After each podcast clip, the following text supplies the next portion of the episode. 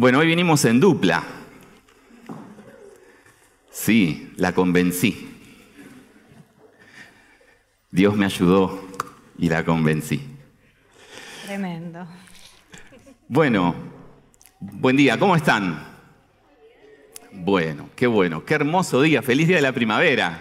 ¿eh? ya empezamos con la primavera, el tiempo lindo, la alergia a mí me está matando, estoy tomando corticoide eh, a full, pero recetado, ¿eh? no es que me estoy automedicando. Pero, este, bueno, bien, disfrutando. Bueno, las damas primero. Bueno, es un honor estar con este señor. Hacer la ayuda idónea de alguien, porque está estudiando, está eh, con muchas cosas y es una oportunidad para compartir juntos una palabra. Y bueno, voy a empezar, porque el tiempo corre, y queríamos reforzar un poco eh, la idea de un versículo que es Isaías, sí, que lo dijo el pastor Hugo la semana pasada, y creemos que es así, ¿no? Dice, ahora dice el Señor a su pueblo, ya no recuerdes el ayer ni pienses más en cosas del pasado yo voy a hacer algo nuevo y verás que ahora mismo va a aparecer. Voy a abrir un camino en el desierto y ríos en la tierra estéril. Y él habló de una palabra que dijo en la predicación, que fue que se estaban creando nuevas atmósferas, que es como el aire que se respira cuando pasa algo, ¿no es cierto? Pero queremos con Gaby eh, ahora agregar otra palabra más, Dios está creando nuevos escenarios. Y la eh, predicación de hoy se llama así, los escenarios de Dios. Eh, todo el mundo habla de escenarios prepandemia, de escenarios post-pandemia. Hablan acerca de los cambios en la escolarización, los cambios en la virtualidad, los cambios en la salud y distintos tipos de escenarios. Pero ¿qué es un escenario? ¿Qué se te viene a la cabeza cuando hablamos de escenario? ¿Sí? Los escenarios están habitualmente en teatros, ¿no es cierto? Son marcos, ambientes en donde se desarrollan distintas escenas. Y a mí me hacen pensar en musicales. Yo amo los musicales. Es así, mi familia lo sufre. Sí. Pero Si amo los musicales, para mí es la expresión máxima de un trabajo artístico en equipo. Desde los músicos que tocan con sus primeros, segundos suplentes para cada instrumento, las partituras que son épicas, son canciones que perduran en la historia, la historia misma y los actores que cantan, actúan, bailan tengan la edad que tengan, me parece perfecto, lo amo. Hay gente que no le gusta, pero yo lo amo. y bueno, a veces me encierro en el baño a cantar canciones de musicales con karaoke. Esa es mi pasión por los musicales. Eh, pero amo una cosa de los musicales que me parece fabuloso y son las escenografías. ¿Podemos pasar una escenografía? A ver. Esto, ya solamente la escenografía de este musical te cuenta una historia, ¿o no? Dan ganas de meterse ahí y cantar. O leer. ¿eh? o leer, es una biblioteca. Sí, te dice un montón de cosas. A ver la próxima. Acá ya nos dice, nos remonta un lugar y a una historia en un lugar. La próxima. Y esta es una escenografía de una obra musical que para mí es perfecta.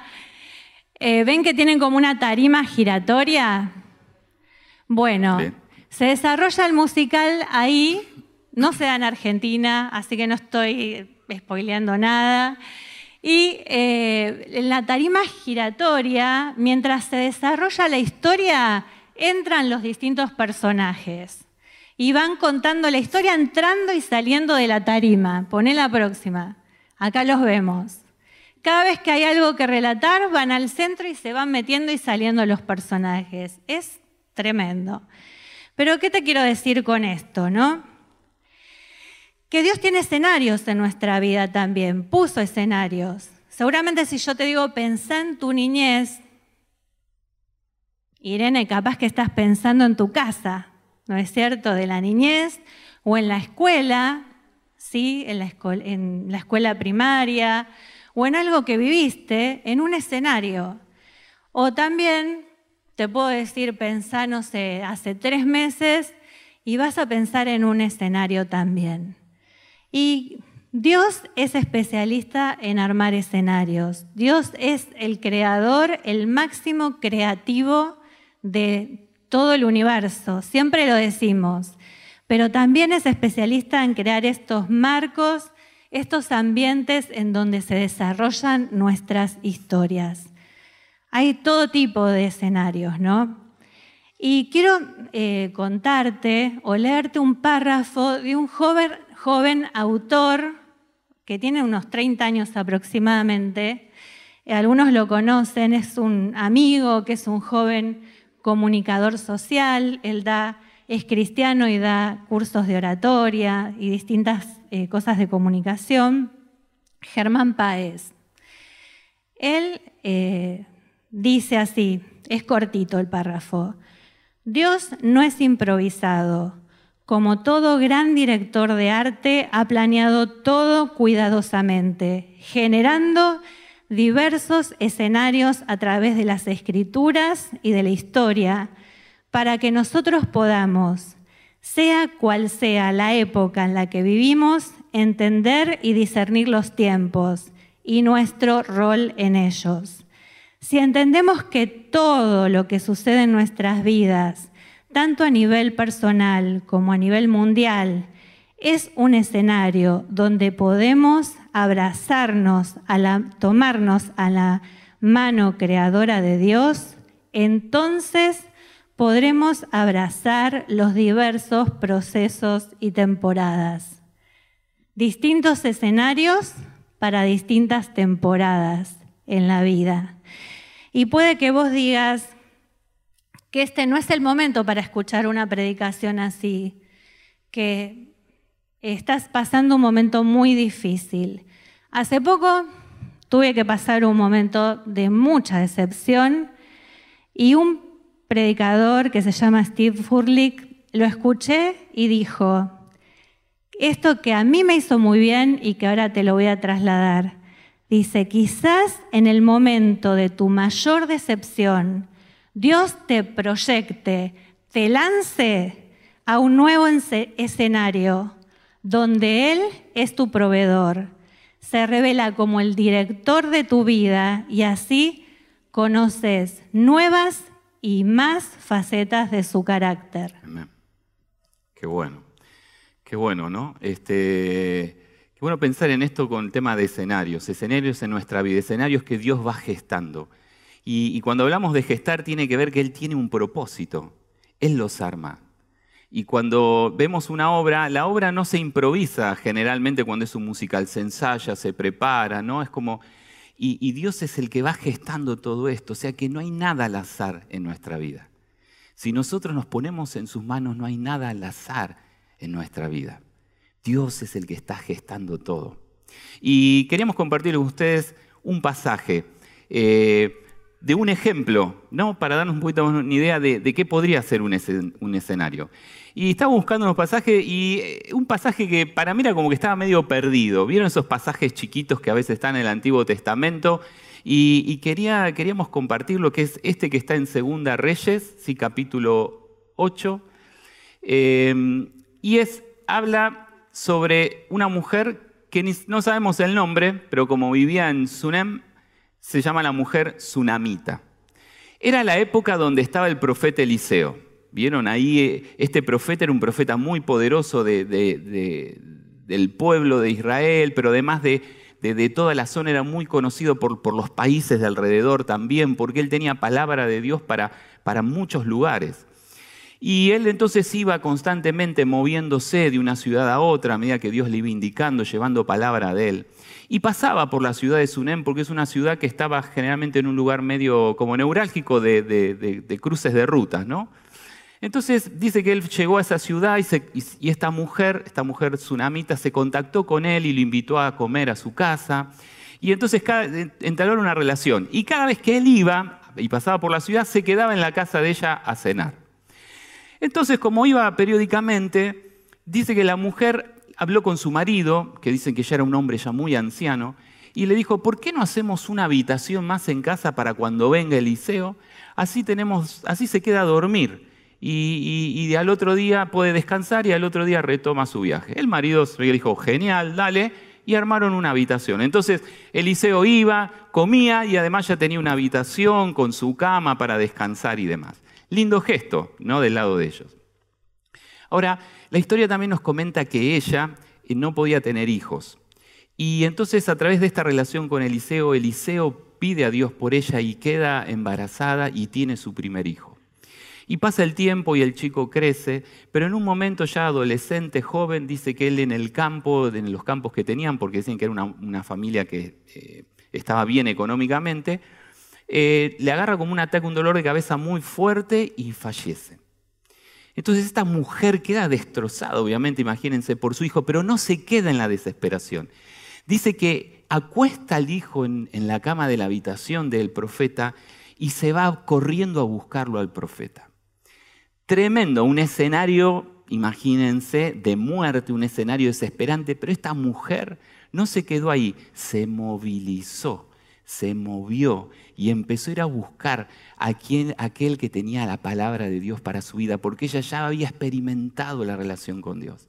Y hoy yo te pregunto, ¿has experimentado una relación con Dios? ¿Alguna vez en tu vida escuchaste la voz de Dios, viste que Dios actuó, Dios tocó tu vida, Dios obró? ¿Alguna vez lo viste? Esta mujer sí. Entonces dice que fue a buscar al profeta y dice que lo convenció y no se movió de ahí hasta que el profeta dijo, bueno, te voy a acompañar. El profeta vino a su, a su casa, oró por el hijo y el hijo resucitó. Imagínense qué experiencia la de esta mujer. Bueno, el tiempo pasa y viene esto que quiero leer con ustedes.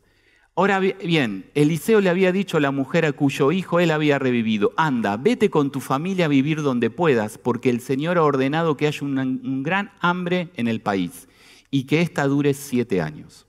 La mujer se dispuso a seguir las instrucciones del hombre de Dios y se fue con su familia al país de los filisteos donde se quedó siete años. Al cabo de esos siete años, cuando regresó del país de los filisteos, la mujer fue a rogarle al rey que le devolviera su casa y sus tierras. ¿Qué pasó? Imagínate esta escena. Tenés todo, tu casa, y de golpe viene el profeta y te dice, mira, te conviene irte porque va a haber mucha hambre acá. ¿Ustedes qué harían? ¿No, ¿No dudarían un poquito? Tengo mi casa, ¿qué voy a hacer con mi casa? ¿Voy a dejar todo, abandonar y irme volando? ¿Qué voy a hacer? Esta mujer había experimentado a Dios y había experimentado que cada vez que iba en la dirección que Dios le indicaba, pasaban cosas. Pasaban cosas tremendas porque Dios iba gestando esos escenarios para su vida. ¿Saben qué hizo? Lo dejó todo y se fue a una nueva, nuevo, un nuevo país que ni conocía. Entonces, fue y que pasaron siete años, terminó el, hambrún y volvió. Y cuando volvió vio su casa ocupada. Perdió todo lo que tenía. Y dicen los comentaristas que es probablemente que ya haya estado viuda. Y en, ese caso, para una mujer estar viuda en ese tiempo era tremendo, porque era prácticamente vivir mendigando, vivir de la misericordia de los otros en esa sociedad. Era como que se había desarmado todo, tenía un escenario complicado, tremendo. En esos momentos que ella estaba volviendo, que vio que su casa estaba ocupada, que había perdido todo y que estaba y, se quedó llorando de vuelta, como dijimos, no. Se levantó y ahí no tenía el profeta Eliseo, pero no importa, ella se levantó porque ya había conocido a Dios. Y en valentía se levantó y dijo, voy a hablar con el rey.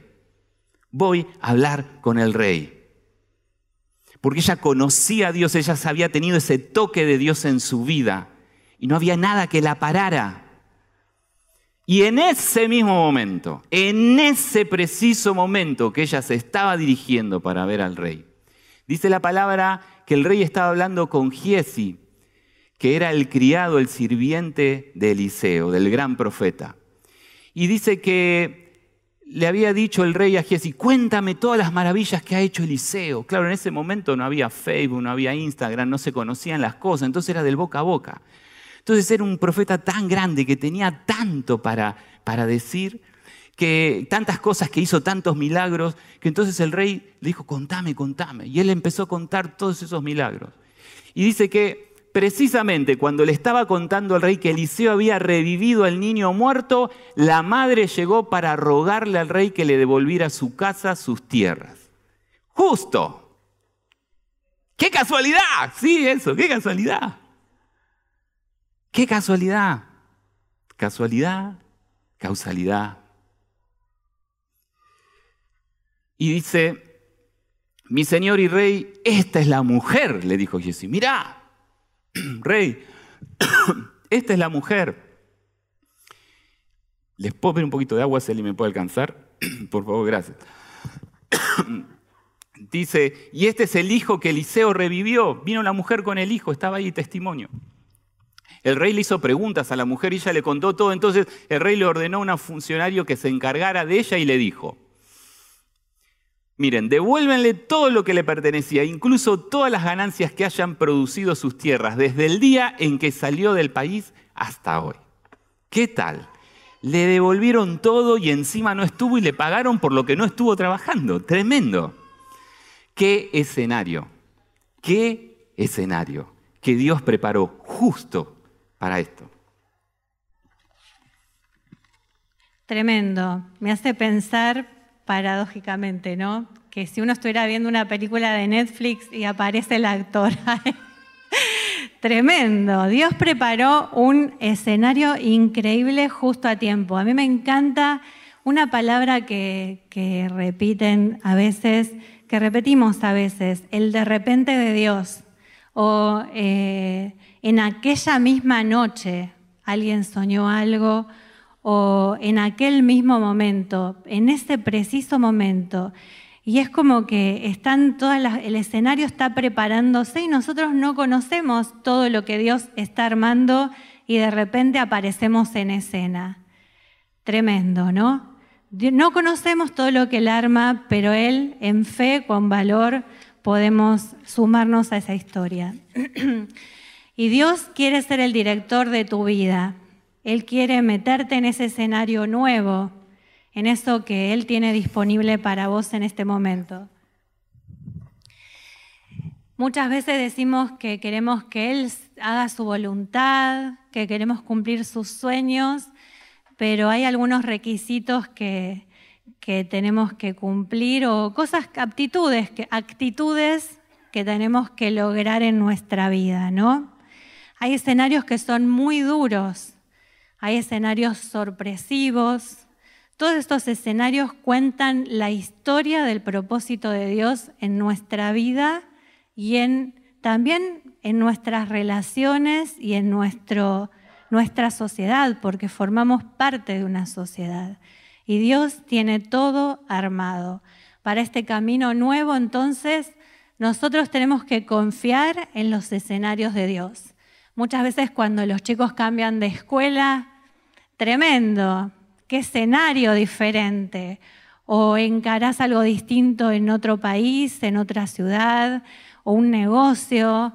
Confía que si estás orando, Dios está preparando el escenario.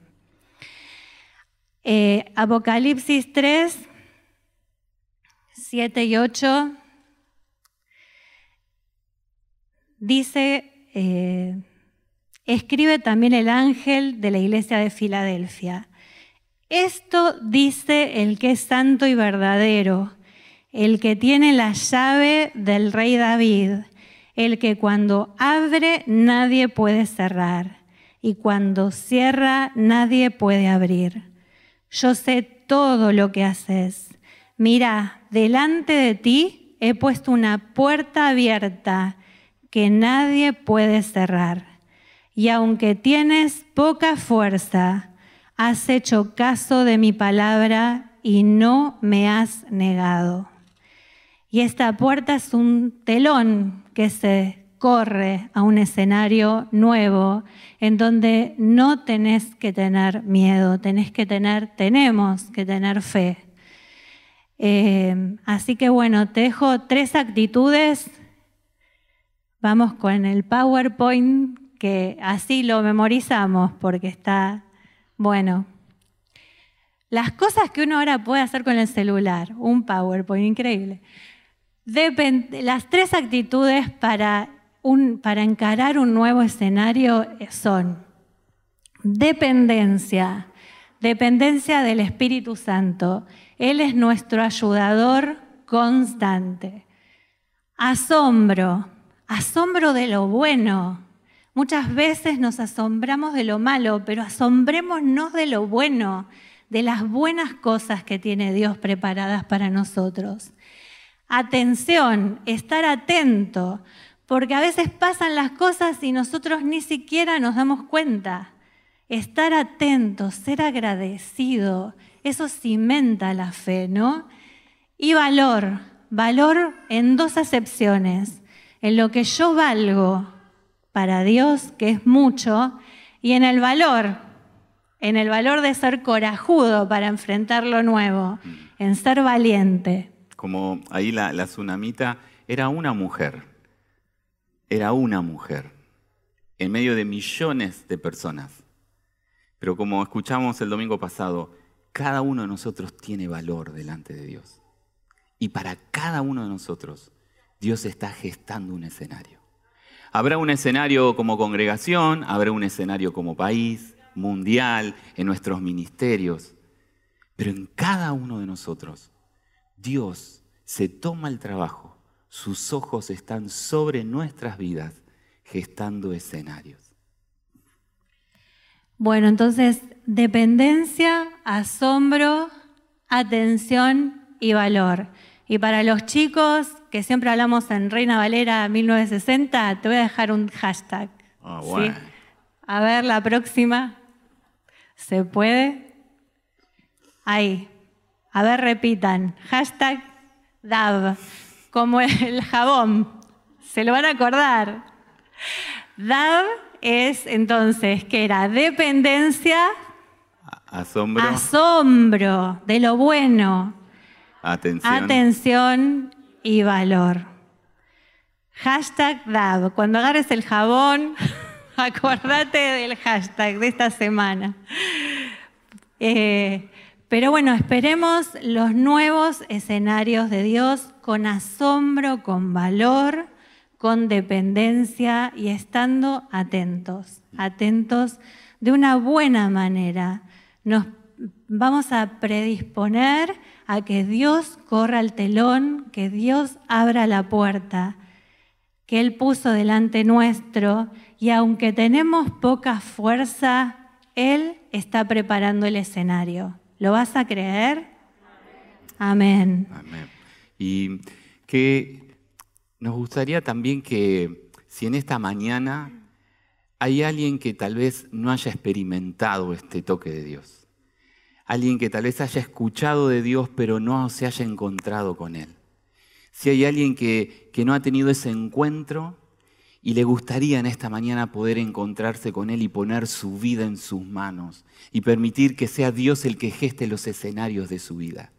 Si, si hay alguien acá que, que está cansado de remarla solo, que ya está cansado y quiere decir, basta, necesito algo nuevo. En esta mañana Dios te trajo acá, Dios te contactó por ahí para decirte que Él tiene escenarios para tu vida que Él te ama, que Él quiere tener una relación personal con vos, que Él está ahí en tu vida golpeando tu corazón para que vos le abras y le permitas que Él entre. Si es así, en esta mañana te animamos a que puedas decirle, sí Jesús, quiero que vengas a mi vida. Sí Señor, quiero que poner mi vida en tus manos y que me guíes, y que me guíes por esos escenarios que vos tenés para mí. Miren, esos escenarios pueden estar desde alguna situación difícil o pueden estar en lo mejor de nuestras vidas. Si nos sentimos súper exitosos, si nos sentimos increíblemente bien, sepan que eso es parte de Dios y que Dios tiene escenarios también para cada uno de nosotros en cada momento. En cada momento. Entonces, la importancia de a veces salir de donde estamos para poder ver lo que Dios tiene, de salir de nuestro metro cuadrado para poder ver lo que Dios tiene. Mira, hagamos un ejercicio. Poné tus manos así. ¿Ok? No, bien contra tus ojos. ¿Viste como los caballos? Bien. Sin, sin mover la cabeza, gira tus ojos y mira. Mira de dónde a dónde podés ver. Yo veo de una columnita ahí, ahí al panel. Vos me lo estás mirando, no sé qué parte del escenario puedes mirar. ¿Estamos de acuerdo? Hasta ahí miramos. Ahora, sin mover la cabeza, saca las manos y mueve los ojos y mira. ¿Ves más? Sí, ¿no? Qué inteligente que soy. Bueno, imagínate que este era nuestro metro cuadrado, ¿no? Donde estamos todos los días. Si salimos de ese metro cuadrado, empezamos a ver más. Y ahora vos no ves al que tenés atrás, ¿no? Así como estás. Si quisieras ver al que tenés atrás, ¿qué tendrías que hacer? Vean al que está atrás, a ver. No hay nadie. Muy bien, te moviste, te moviste, perfecto. Y ahora no lo vamos a poder hacer, pero si quisieras darle un beso al que tenés atrás, ¿qué tendrías que hacer? Pararte y moverte, claro que sí. Mira cuántas cosas se logran. Y muchas veces estamos en nuestro metro cuadrado y Dios tiene un escenario precioso para nosotros. Los tenemos que animar, hermanos, a ir, animar, animar. Y te invito ahora a que inclines tu cabeza.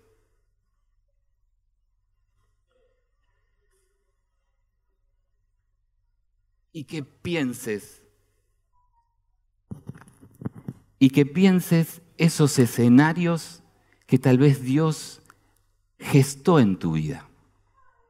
Esos momentos donde justo, como decía Patri, esos momentos que ahí estuvo Él, esos momentos que se destrabaron ciertas cosas, esos momentos donde hubo paz en tu vida, donde volvió alegría en algún momento, donde pudiste hablar con alguien, donde tal vez en la cola del banco se dio una situación en el colectivo.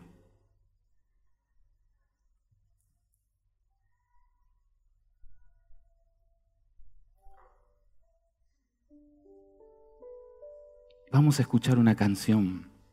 Y mientras escuchamos una canción, yo te pido que pienses en la letra y que ahí delante del Señor le digas, Señor, estoy dispuesto a salir de donde estoy si es necesario para ir a buscar lo que tenés nuevo. Ayúdame. Y si vos querés encontrarte con Jesús, que le digas ahí donde estás, Jesús, quiero encontrarme con vos. Quiero conocerte. Quiero ver esos escenarios que tenés para mi vida.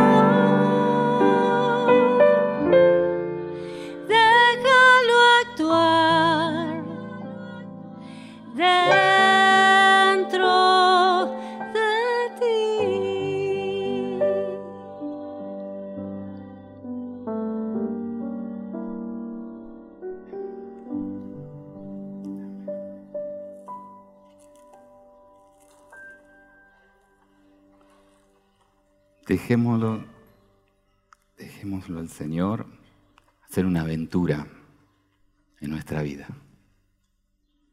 Animémonos. Vamos, no estamos solos. Hay cosas que Dios está gestando, vamos por eso. Tiempos nuevos, Dios está abriendo una puerta, nadie la va a cerrar, depende de nosotros, atravesémosla. Vamos, atravesémosla.